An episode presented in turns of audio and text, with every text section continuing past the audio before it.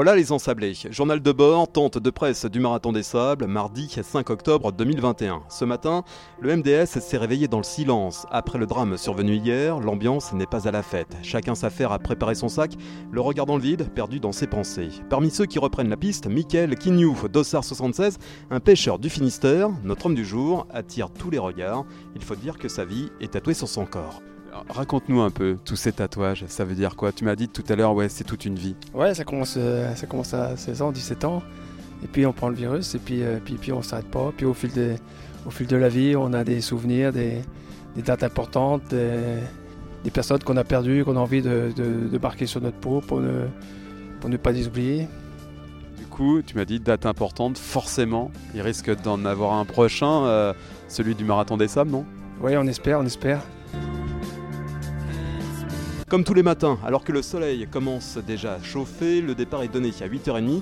Pour cette fois, ACDC laisse la place à un groupe espagnol dont le leader est dans le peloton. Une jolie façon de rendre hommage au frère des sables qui nous a quittés hier.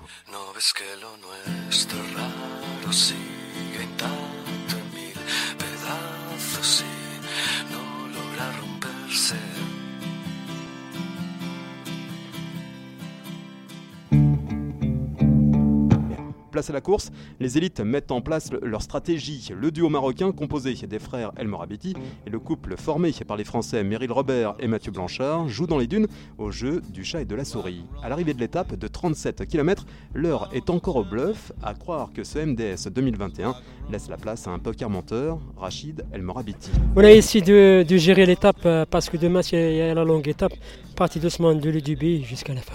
La menace Mathieu Blanchard, est-ce que ça t'embête? Euh, Vraiment, c'est un grand coureur. Euh, il a fait troisième à la TMP. Vraiment, il a tout de suite habitué avec la chaleur, avec le jean. C'est un, très bon coureur. Coureur redoutable? Oui, ouais.